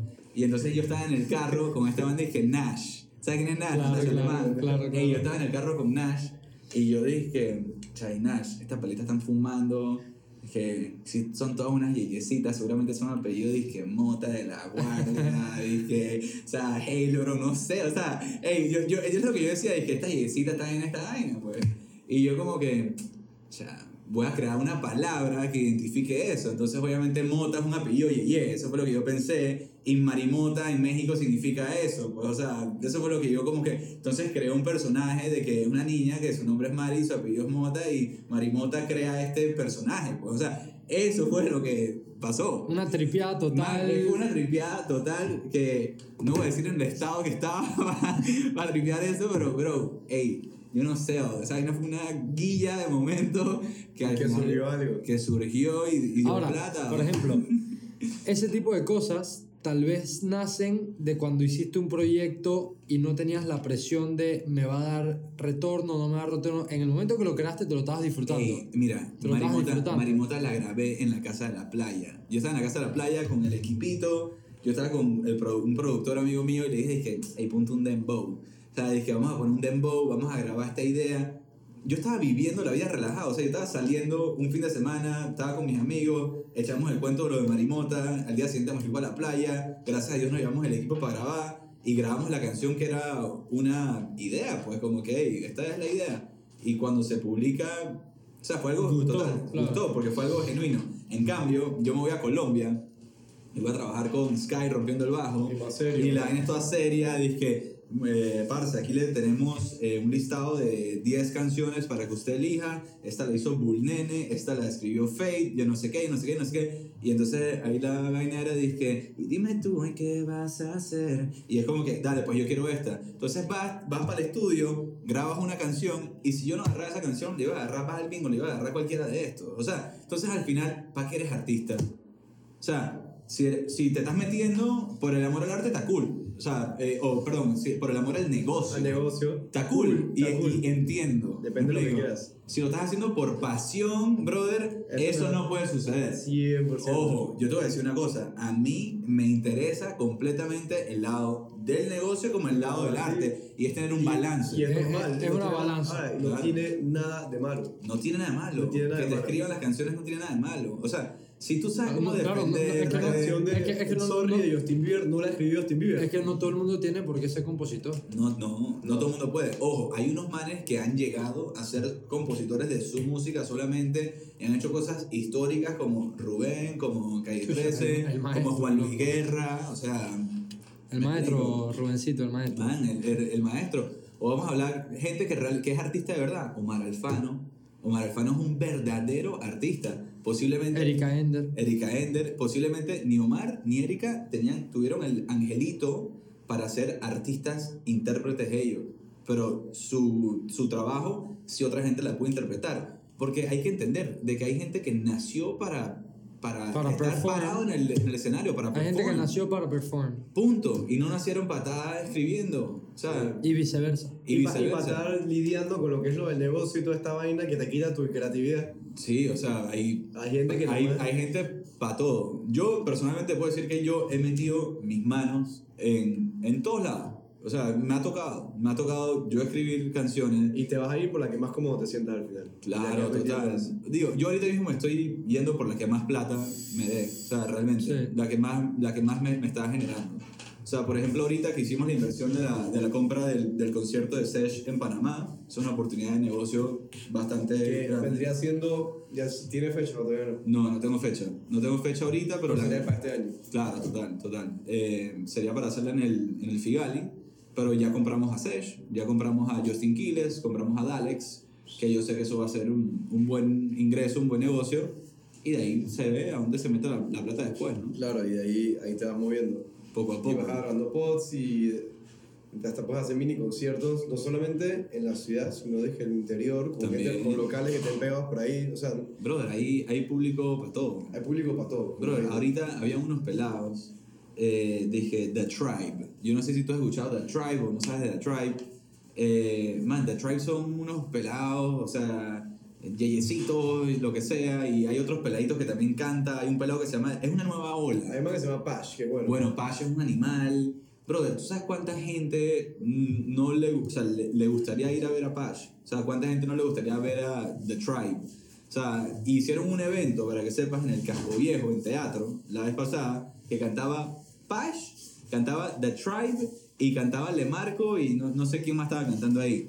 Brother, hicieron un sold out en teatro Y todos estos peladitos, o sea, tienen una movida, un movimiento montado. Y los que organizaron el evento también eran unos peladitos. Y yo veo la vaina y yo digo como que, o sea, me hubiese encantado, dije, estar metido en esa vuelta, no como artista, sino, o sea, dije, invertirle pues a, a esto. Invertirle porque- y, y- y apoyar, ¿no? y apoyar. Y total. también tú a esa edad estar metido en esa vuelta también. Bueno, yo- Pero estaba increíble porque yo- tú, tú estabas solo. Yo estaba solo, man. Y Yo, yo esto sí, te lo, te lo digo, y yo sí como que... Ay, ¿No te pasó un verguero con.? No, perdón, la, es que se me salen las palabras acá, pero bueno. Ujú. O sea, tú dijiste, voy a ser rapero. Sí, En una sociedad donde nada más puedes ser banquero, abogado, doctor, ingeniero, está, está limitado. Voy a ser rapero. Tu papá es asegurador. sí. Eh, sí, yo, Baja yo, yo le renuncié. Al- vas al club y la gente te está viendo de que, chucha, ya fui tratando de ser rapero. Sí, digo, yo... A O ver, sea, yo- ¿cómo aguantas con esa presión? Y eso no es solamente con música, es con, ah, con, con magia, con cine, con todo lo que sea, aparte de estas posiciones que te dije, las normales. Yo, yo ¿O eh, cómo es? para, para mí no fue nada difícil tomar la decisión porque el apoyo de parte de mi papá y de mi mamá siempre ha estado. Siempre estuvo O sea, presente. siempre estuvo presente. O sea, para mí no fue difícil. Yo, a mí lo que, lo que yo hacía, pues cuando yo me gradué de high school, o sea, yo est- estudiaba Derecho, o sea, estaba estudiando leyes y yo estaba trabajando en, en Ducret, en la empresa de seguros. Eh, estaba en el departamento de finanzas eh, y me rotaban por los departamentos. Y a mí me llamaron un día, dije, hey, Janfi, vente para el estudio para que hagas una composición de un jingle de Movistar en ese momento. Y me estaban diciendo que te tienes que venir ya. En ese momento yo estaba en la oficina y me estaban pagando 600 dólares por hacer la composición, pero tenía que ser el hit de composición para que me lo pagaran. Entonces ahí fue donde yo tomé la decisión y yo fui donde mi papá y le dije, dije, hey, me están llamando a un estudio de música y me están pagando 600 hacer dólares para hacer esto. esta vaina. Eh, no me siento muy a gusto acá, que no sé qué. Y mi papá me dice, dije, mira, si cualquier cosa que tú vayas a hacer en la vida, lo único que te pido es que lo hagas bien. O sea, y que lo hagas bien y que te prepares y que trabajes duro pues por eso. Entonces, para mí no fue difícil irme a la oficina ni dejar de estudiar derecho, pues porque fue una cosa que fue como que un, un llamado muy dentro, porque yo de peladito me la pasaba cantando a los 15 años o me la pasaba rapeando en cada lado, o sea, tirando lírica donde sea. ¿Cómo no? ¿entendés? Después de cada borrachera había un rap por ahí. Siempre había un rap ahí metido. Entonces, mi mamá obviamente quería que yo de una vez dijera, dije, "Man, me voy a dedicar a la música porque mi mamá eh, ¿sabes? está metida en el mundo del, del entretenimiento también. Entonces, como que para mí no fue difícil tomar la decisión. Lo que ha sido difícil para mí ha sido la batalla conmigo mismo, porque yo tengo mis propias metas que quiero cumplir. Claro. Y es como que también uno lo hace y Mientras ponen el tiempo muy corto, quizás. Sí, o sea, uno se dice que, man, quiero hacerla, la quiero pegar, que no sé qué. Y, y- Entonces, y uno cae en algo que es bastante peligroso, que es eh, por naturaleza, ¿no? Uno, uno a veces se juega esos, esas cartas en contra de, de comparación a veces. siempre, brother. Uno eso le, le ataca mucho y, y tiene que tomar mucha conciencia y entender que el camino de cada uno es diferente en el sentido de, este man a los 26 ya estaba pegado. Claro, bro, ¿tú crees que yo Y no...? este man a brother, los- bro, yo tengo, yo te voy a hablar claro, o sea, yo, yo tengo 27 años, o sea, yo, yo no soy ni un peladito, o sea, yo tengo 27. O sea, estamos hablando de que yo estoy claro, o, o, es lo que mi cabeza me dice, mira, mira lo que estoy diciendo, No, o sea, estás en un quinto tu vida. O sea, no, pero, pero vamos a hablar claro, a nivel artístico. A nivel artístico, yo ahorita Sí, mismo sí. no soy un peladito. No, no, definitivamente. No lo soy.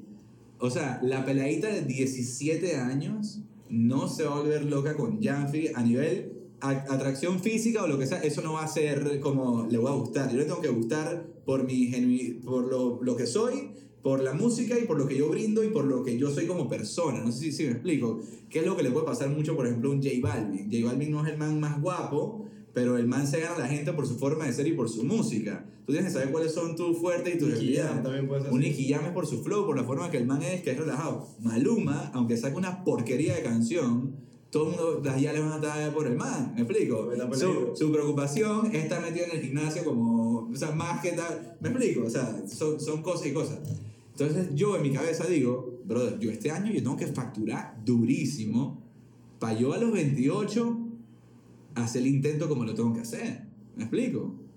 O tengo que buscar los fondos por otro lado o tengo que vender mi apartamento, qué sé yo, o sea, pero no, o sea, uno, uno piensa y dice, porque yo te lo pongo eh, como, como yo lo veo en mi carrera, el intento se va a hacer. O sea, eso va a pasar. Eventualmente va a pasar y el momento que lo haga va a ser el momento que esté preparado y que Dios quiere que... pues, que tenga que ¿Qué ser. sucede? claro. Y no es el momento que tu mente quiere que sea. Ojo, tu mente quiere, o sea, yo, yo he querido que sea hace un año, y vaina, pero ya tú tienes que desarrollar la paciencia. Ah, no la, la- la- la paciencia, la perseverancia, la madurez, Claro. eh, tomar conciencia de que, de que es todo un proceso y, y- Eso es lo que te digo, que todo te llega cuando te tiene que llegar. Imagínate Sí. que de la nada pegaste mañana y de un día para otro dije, o, o- o un día, o un día lo que hablamos eh, con lo del tema, un día hicimos aquí un episodio de cine. Ajá. Y entonces estábamos hablando, Temi y yo, estuvimos hablando del cine, porque cada uno ha visto la industria desde un punto de vista diferente de cine, yo más la parte actoral, Temi también le gusta la actuación, pero lo ha visto desde el, desde el lado más de producción. Eh, y Temi estuvo trabajando en un proyecto que es una serie de Netflix, que por ahí saldrá, que fue un súper proyecto que vinieron a sacar en Panamá. Y lo conversamos esa conversación, que Temi es que yo quiero ser productor. Ajá. Y hablábamos porque el productor de esta serie fue su primera vez en una producción de este No, nivel. el director, el director. El, discúlpame, el director de esta serie fue su primera vez en una producción de este tamaño y tiene dije, 28 años. Un peladito. Peladito. Peladito. Para dirigir una serie en Netflix dizque, de los manes que hicieron Velvet, eh, O sea, niveles, pues. Gran Hotel, Gran- El Gran Chicas del Hotel, Cable. Chicas del Cable, o sea, levels. Y Estaba haciendo El más- casa, otra con... el man sufría, o sea, sufrió en parte de la producción mucha presión. Vaina, y de que le ansiedad, y vaina ansiedad. ¿o qué? No, no, no, ¿Con qué? no, no, yo no, yo no era el director. No, no, no, no, no. El director este que no, te es cuento. No, estoy hablando, estoy hablando del man. o sea, Del el director. man. El man, a veces que me decías a mí. No, No, el no. director este sufrió de eso, o sea, porque, imagínate Claro, la presión. no tenía peso, concordancia, ¿no? no tenía concordancia con el crew y se perdió el crew y el DP que es el que está en teoría abajo del director el director of photography que es el que está abajo o a veces están alineados pero bueno el que normalmente está abajo era, el, era como el jefe del set porque tenía más experiencia. Entonces ese día hablamos con Temi y que Temi que yo quiero ser productor, me gustaría dirigir, entender el mundo del cine, pero tal vez yo no estoy preparado para que me llegue una oportunidad así todavía. Claro, Porque total. qué pasa si me llega es que casi y me no, llega y no qué pasa que- si me llega y no aguanto Sí, esa presión? yo hace ahí te conté porque hace Ajá, ajá. en enero yo escribí una película estaba Ok. viendo una vaina me inspiré escribí una película de un día para otro literal la escribí no sé qué me senté con un tío mío que hace películas Ajá. y se la, más o menos se la piché. Y cuando se lo estaba pichando, man dije, yo, un amigo me había hablado de esta película que se parecía porque yo me inspiré de una película francesa que yo había visto. Ok. Y le, le cambié un montón de vainas, pero de ahí saqué la inspiración. Pero si yo saqué la inspiración y la base de una película que ya existe, tengo que comprar los derechos, o por lo menos los derechos de la idea. Claro. Entonces ahí nos pusimos, a- hablamos y no sé qué, y él dije, bueno, claro, voy a O averiguar. lo vuelve socio. No, porque la- no, no a él. No, no, a pero- los franceses. no, a los franceses los vuelve socio, también, Sí, claro. exacto. Entonces él me dijo, bueno, vamos a averiguar los derechos con la compañía de Francia. Claro. Averiguó y el man dije, tu madre no te va a soltar la vaina nunca. le- Lo que sueltan derechos es dije a, Vi- a- dije a Warner Brothers y es bien tough que suelte un derecho a una película de ellos. Pero por esta reunión, dije de que me dijera que no, a que me dijera que sí, Ajá. duró como una semana. Y yo salí ese día después de que todo estaba cool y dije, puta, este es un man que me puede ayudar a que empujar mi película, mi proyecto y todo. Yo salí ese día y dije, wow, me va a salir todo ya de vez. Dije, demasiado rápido, escribí una película y ya me pegó. Dije, what the fuck. Claro. Escribí una película y ya lo voy a hacer. Dije, todo me está saliendo demasiado, dije, fácil. Ahí, es- ahí es cuando tú dices y que, Yo estaba, y eso te y que dije, todo está tan perfecto. todo tanto perfecto. Yo dije, wow, me la soy un crack. Eh, Claro, claro. Yo dije, Soy un crack. La hice en la primera. Yo sé que soy bueno, pero yo dije, soy un crack. Entonces dije, ya cuando me dice, la- me dice que no, no me sentí mal ni nada, nada más fue como que dije, en verdad, en el proceso que me estaba imaginando todo esto, yo No, te yo no- hace te hace toda la película. la gente que me dé este capital de plata, yo no sé si yo puedo aguantar toda esa vaina. y yo tengo que, y tengo un director chuchón que yo no sé si yo utilizo esto. Exacto. Y esto fue antes de yo trabajar en la producción que yo vi el director volviéndose mierda. No, no, no. Sí, no, o sea, no. esto fue antes de eso. Después cuando yo vi en febrero a este director que le da la oportunidad de Y que ese director de 28 años es un puto crack. que ha hecho miles de películas también, pero era el primer proyecto que le daban, dije, con... De ah, Netflix y ese 3 millones de presupuesto. dólares. Bueno, no todo, la productora también es la que maneja la plata, Claro. pero claro. igual él tenía que manejar el set, O sea, ese es el man que se encargaba de que las vainas pasaran. que la vaina pasara. Eh, Entonces, como que sí, pues como que todo te llega a tu debido momento. momento. 28 años, ¿verdad? 28 Wow. años el pelado, 28 años el pelado y que te den un proyecto así. Entonces, como que todo te llega en tu momento, pero uno cae en esas comparaciones. Entonces, hay veces que uno tal vez no le toca a uno y no está listo. Entonces, Eh, Yo creo que estamos peladitos todos todavía. No, Sí, yo también. yo sé, uno, yo uno sé. está fresco, uno está fresco con una lechuga y Mira, mira gustado- aquí. Estoy seguro que las peladitas de 17 años también se lo quieren servir. Sí, también, y, y- y en verdad, y en verdad hemos, Sí, sí, sí. hemos, durante este recorrido de este, de este episodio, hemos ido hablando como de varias cosas, hemos rotado por varios lados, Eh, pero para ir cerrando el capítulo, eh, me gustaría que le compartas a las personas, eh, tú has pasado obviamente por un proceso Claro. y has aprendido muchas cosas en el camino, pero que cuando estabas, digamos, en tu punto de inicio, digamos unos 18 años, que saliste, que estabas todavía en, en seguros, que estabas viendo si tomabas la decisión y no, en esos momentos hay muchos momentos de incertidumbre a veces. Sí. Tú tuviste el apoyo de tus padres, pero no todo el mundo los tiene. Sí. Y la decisión final, final de si uno se lanza al rol o no, es de uno. Claro. Siempre termina siendo una decisión personal. Claro. Entonces, ¿qué tipo de mensaje, si tú tuvieras la oportunidad de compartirle a alguien, a un artista que esté en ese momento tan decisivo, que no sabe lo que tiene por al frente, con la experiencia que ya tienes hoy día, qué tipo de mensaje tú le podrías decir? Digo que, eh, digo, primero que nada, si son pelados, que son jóvenes, eh, tienen que entender de que inclusive hasta eh, lo tienes que intentar porque no puedes vivir con la duda de qué es lo que hubiese pasado y saberlo de que le tienes que dar hasta donde tú te sientas satisfecho que esto es lo mejor que yo pude dar. Si no se te dio, créeme que No lo a los 28 años que lo intentaste y vas a decir que man, fue- este fue mi último intento. Brother, a los 28 años tú después puedes hacer lo que tú quieras porque igualmente eres un peladito. O sea, vamos a, vamos a hablar. Claro. Hablarlo claro. Hay o un sea, concepto que dice que you have to go for it because you can always go back. Total, total. O sea, como que no, no, no tiene nada de malo, pero no vivir con la incertidumbre. Y realmente saber de que si no lo vas a hacer, o sea, tú vas a vivir con eso toda tu vida. Y en verdad yo creo que la vida se trata de tener un poquito de carácter y que sea emocionante. Porque imagínate no tener algo y no perseguir una pasión. O sea, No hay propósito. no hay propósito de nada. Yo, mira, yo posiblemente hay muchas cosas. Mira, yo tengo mi meta, que mi meta es ser cantante. Cool, ok. Eh, sé que tengo que hacer otras cosas para que esto se realice. La variable. Brother, yo, si yo tengo que vender botellas de agua, te lo juro que lo voy a hacer sabiendo de que la plata de esto lo voy a meter en mi carrera. ¿Me explico? O sea, es como que no le puedes decir que no a tu pasión. Es como, tienes a- es como tener a la man que te gusta, pero entonces no le vas a tirar porque tienes miedo. No, brother, vas a ir con la duda. Ve y tírale los perros a tu sueño. Y se la va a llevar otro. Ya, de una. Si no, si no le tiras, se la lleva otro. Así Boom. mismo. Me gusta. Bueno, ey, Eso es lo que es. muchas gracias a todos por escuchar este episodio. Gracias a Yanfi por venir también. Esperamos que hayan disfrutado, que hayan sacado buenos aprendizajes de este episodio. Ya saben, compártanlo. Denle un poco de amor a Yanfi que tuvo por acá. Va también al podcast. Snapchat, así que. De ahí, de ahí, story. Hey, pero gracias por acompañarnos. YouTube Story. YouTube story. No, Bien. ¿Ya empezó? Ya empecé, ya empezó. Wow. Pero bueno, mi gente, nos vemos en la próxima de Personal Over Academy. Gracias por acompañarnos.